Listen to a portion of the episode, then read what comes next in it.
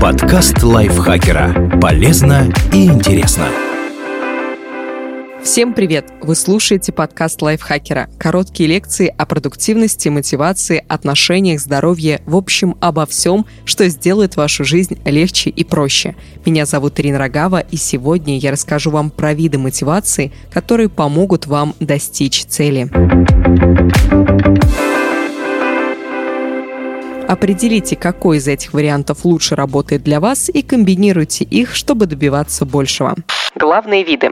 Внутренняя мотивация. В этом случае человек вдохновлен внутренними желаниями. Например, когда мы сами хотим похудеть и стать более здоровыми. Речь идет именно о внутренней мотивации. Наша цель – получить удовлетворение от лучшего самочувствия и обновленного образа в зеркале. Внешняя мотивация. При этом в виде мотивации нас побуждают к свершениям желания других людей или обстоятельства. Допустим, если мы также хотим похудеть и лучше выглядеть, но уже из-за давления со стороны своей второй половины. Наша цель не собственное удовлетворение, а симпатия любимого человека.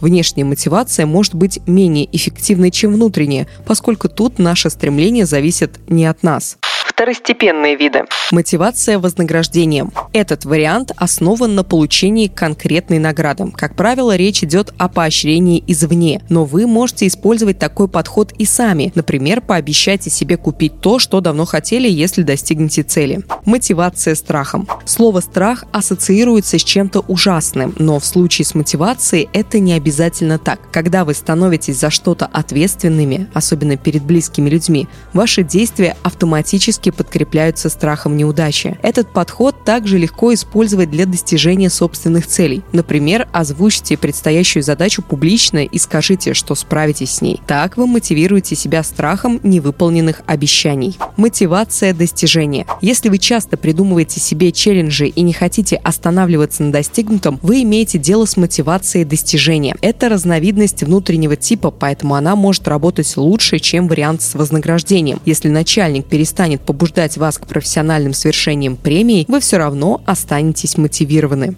Мотивация власти. Те, кто стремится влиять на ситуацию и отстаивать свое мнение, подпитываются мотивацией, основанной на власти. Такие люди хотят все контролировать и побуждать других к выполнению нужных действий. Цели человека не всегда бывают благими, но этот вариант отлично подходит для тех, кто хочет изменить мир вокруг. Мотивация принадлежности. Скажи мне, кто твой друг, и я скажу, кто ты. Этой фразой руководствуются люди с мотивацией принадлежности. Они развиваются, когда общаются с теми, кто обгоняет их по статусу, профессионализму и уровню образованности. Им нравится, когда эти люди хвалят их работу. Вы можете окружить себя теми, кто добился цели, к которым вы сами стремитесь. Тогда вы не только сможете спросить у этих людей совета, но и будете мотивированы соответствовать своему окружению. Мотивация компетентности. Вы всегда хотели быть лучшим в том, что делаете? Ваша цель идеально выполнять выполнять работу и достичь успехов в хобби, тогда вы вдохновлены получением компетентности. Этот тип мотивации полезен при освоении новых навыков, и он может быть более эффективным, чем стимуляция вознаграждением. Например, когда человек хорошо учится ради повышенной стипендии, его интересует не знания, а оценки. А если его цель стать дипломированным специалистом, то он сосредоточится на обретении новых навыков,